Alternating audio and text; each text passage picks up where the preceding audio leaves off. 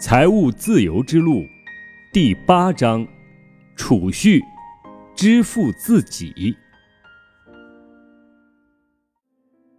既花钱又存钱的人是最满足的人，因为他享受到了两者的乐趣。塞缪尔·约翰逊。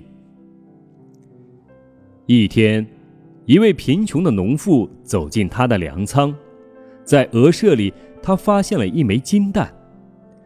他的第一个想法是，一定是有人在跟我开玩笑。但是，为了进一步确认，他还是拿着这枚蛋去找了金匠。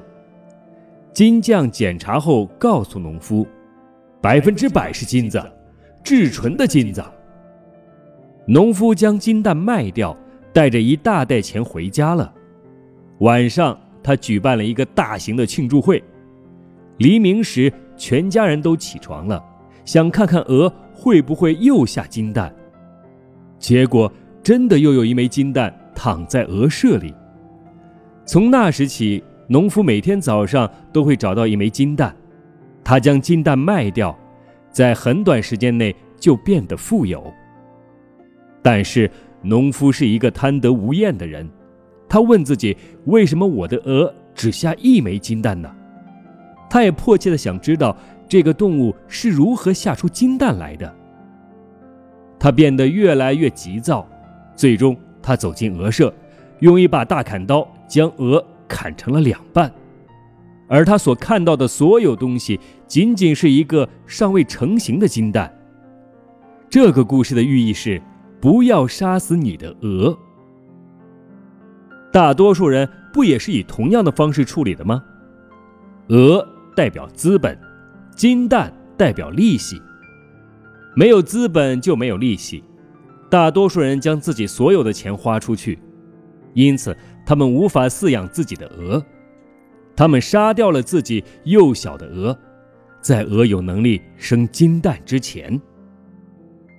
如果你没有鹅或赚钱机器，那么不管你赚多少，你只是一台赚钱机器，多收入少支出。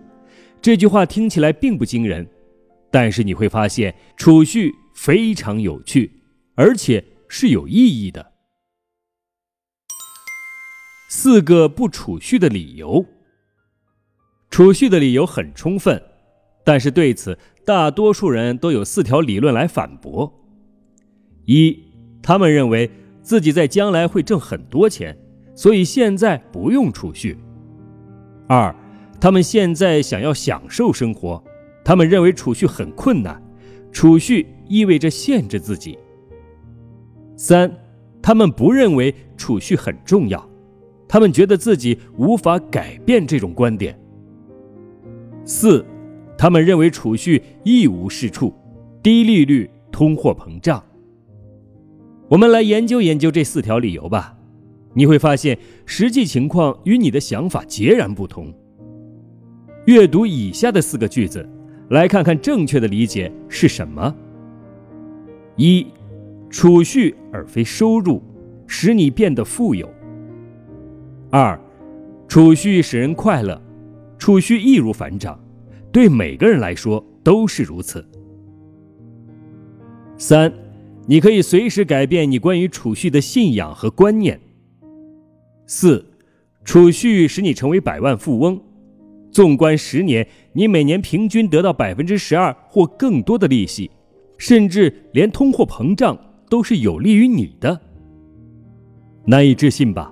如果你知道这四个说法是多么真实的话，你一定会激动万分的。我们现在就逐个来分析一下吧。使你变得富有的是储蓄，而非收入。没有人能仅仅通过挣很多钱就变得富有。财富产生于你对金钱的留存。许多人都有一条不理智的期望：等我挣到足够多的钱，一切都会好转起来的。然而，实际上，生活水平是随着收入的增加而提高的。你的需求往往总是与你所拥有的一样多。更进一步的说，事实就是不储蓄。就只能负债。我的第一位教练是一名成功人士，我十分喜欢和钦佩他。我也真的很幸运，因为他主动提出亲自指导我。然而，他要求我存下自己收入的百分之五十，不可能吧？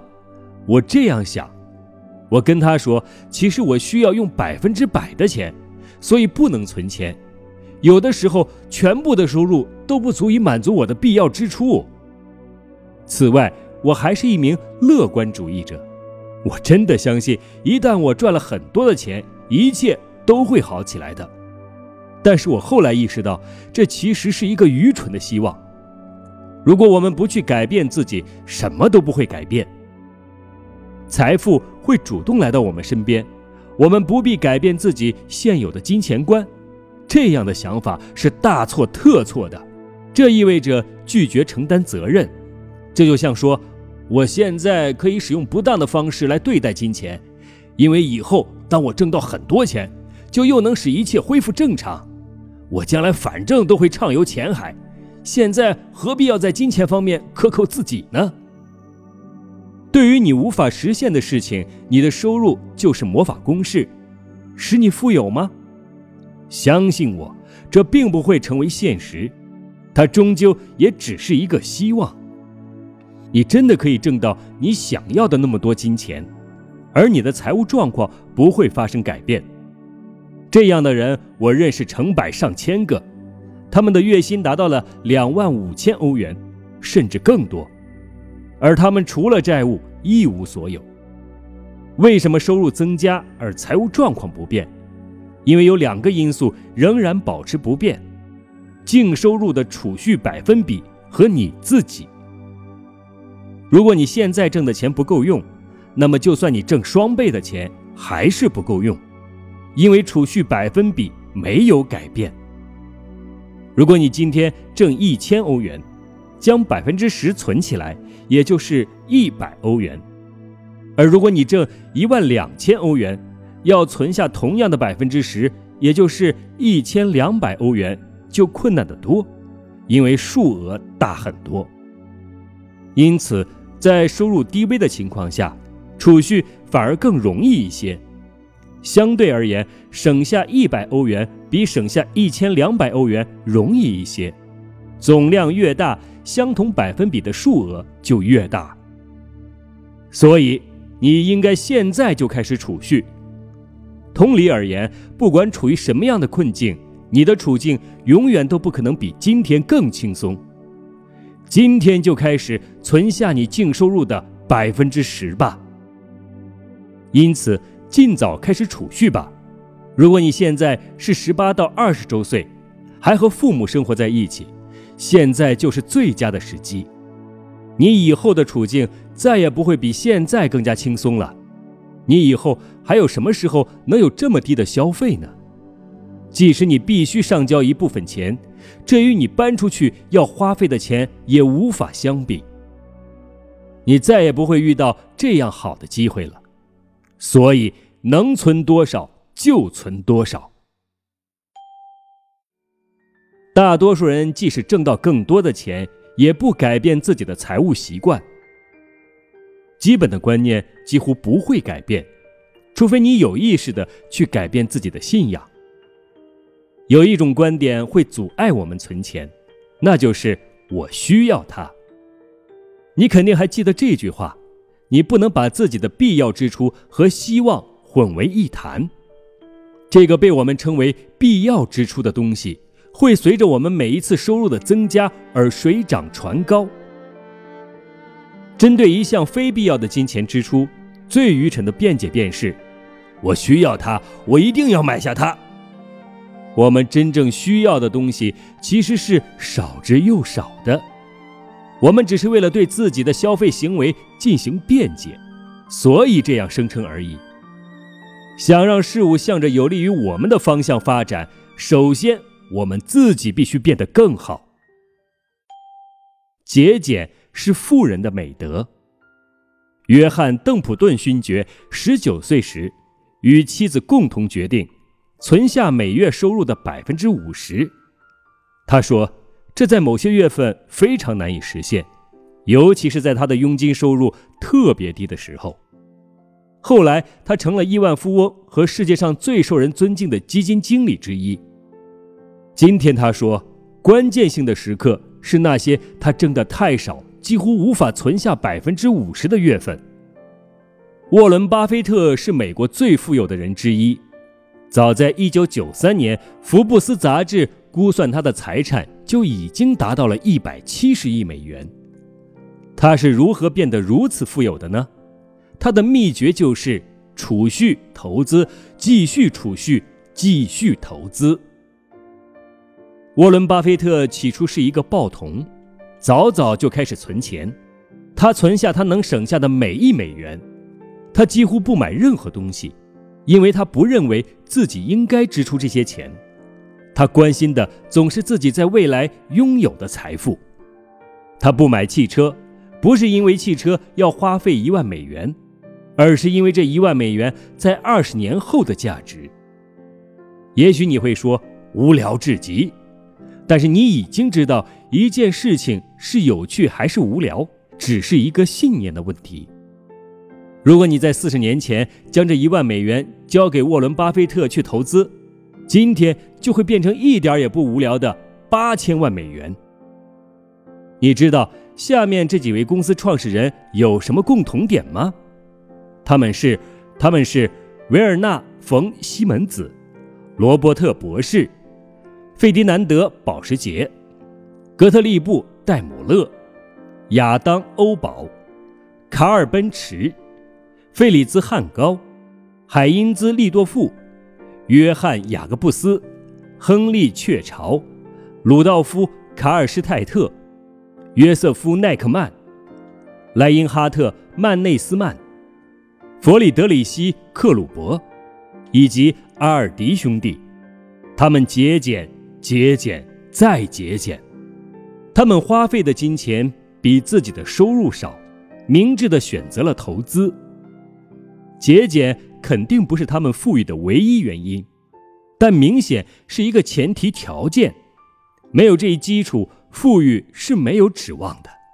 你绝对找不出不节俭的公司创始人。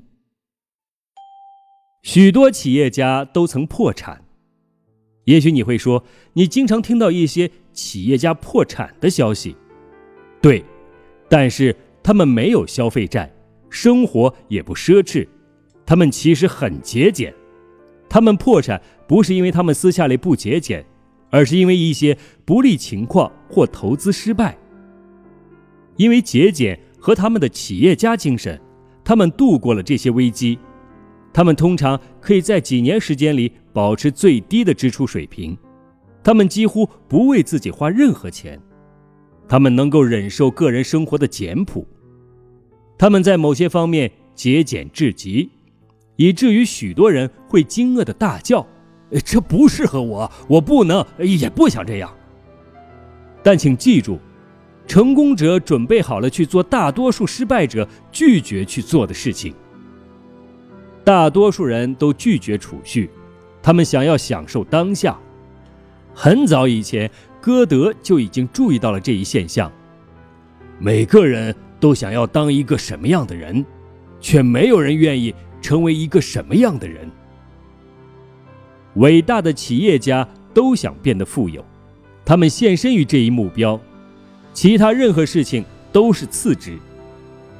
他们不做任何事来显得自己很有钱，外表对他们来说无关紧要的。他们想要成为有所作为的人，因此节俭。也许你属于这一类人，这类人会说：“我是个例外，我可以花掉全部的钱，但我仍然可以变得富有。”我想说，也许有这种可能，因为的确会有一些让人难以置信和莫名其妙的事情发生。